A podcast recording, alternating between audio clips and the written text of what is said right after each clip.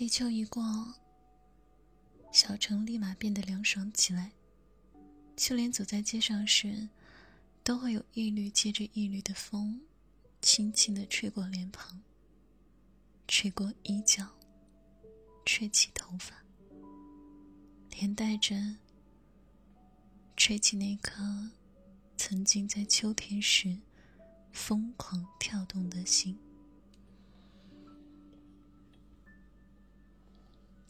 零六年秋，我转去江城一中。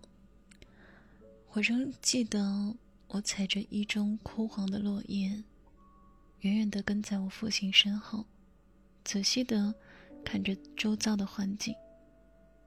说实话，这里的环境大不如我在原学校。但是，当一片落叶轻轻的飘落到我的肩膀上时，我拾起。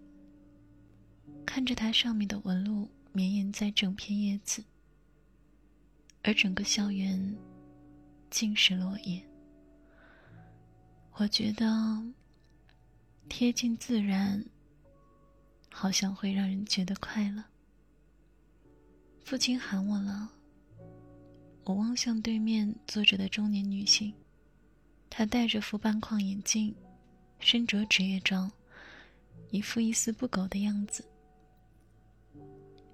他抬了抬眼睛，笑眯眯的看着我。欢迎你加入一中大家庭。我笑笑回了他。此后，我便在江城一中度过了我的高中三年。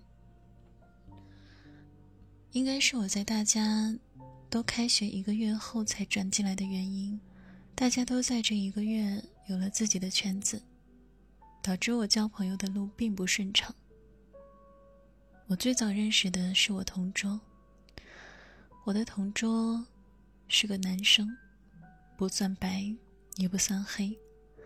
他的名字特别有趣，叫魏长城。他人也不错，愿意和我搭话，也愿意带我逛熟校园。我原以为那是他的好心肠。直到有人喊了他几声班长，我才知晓，原来他是班长。但我熟悉校园是他的义务，我有些失落，我还以为我自己交到了朋友呢。和魏长城待久之后，才发现他属实是个热心又坦诚的人。我想，如果他不是班长的话。应该也会主动带我去逛学校的吧。我为我之前的小肚鸡肠道歉。高二下学期最后的一个星期五，我们都在整理东西，班主任让我们等一会儿，他去拿东西给我们。我们在班里唉声叹气，有个小胖猜班主任是不是又会去拿新的暑假作业给我们，一时间。班里怨气满天。我戳了戳魏长城的手臂，问他：“你猜，老师要拿什么？”我哪知道？你是班长，你不知道？我是班长，不是老师肚子里的蛔虫。他大概很无语，白眼都快翻到后脑勺去了。那你想老师带回来什么？他问我。我，我想老师带一堆吃的回来，等我吃饱再回家。他看了我两眼，问我饿了吗？我点点头。其实我不怎么饿的，可是当他问我的时候，我觉得好像有点饿了。他不知道从哪里拿出来，一眨眼，我的柜桶被他塞满了果冻。他又拿回去一个。自个儿偷偷摸摸好一会儿，然后撕开包裹，然后撕开包装，递给我。我看了他两眼，他瞬间就炸了。看什么？怕我给你下毒啊？我诚恳的点了点头。他更炸了，从我柜桶一掠过，好，全没了。不吃就不吃。我还亲手给你撕的。哼，别吃了，饿死你！我连忙夺回来，果冻撒了一地。他看了我两眼，又默默泄气一样的把果冻捡回来，塞进我的龟桶里。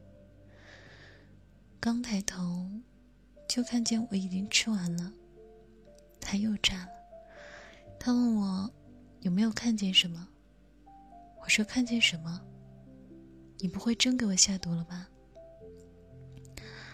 他一脸不可置信，拿着果冻空壳翻来覆去的看。我才看到空壳外面有点黑黑的，我凑过去看，却是被磨掉了。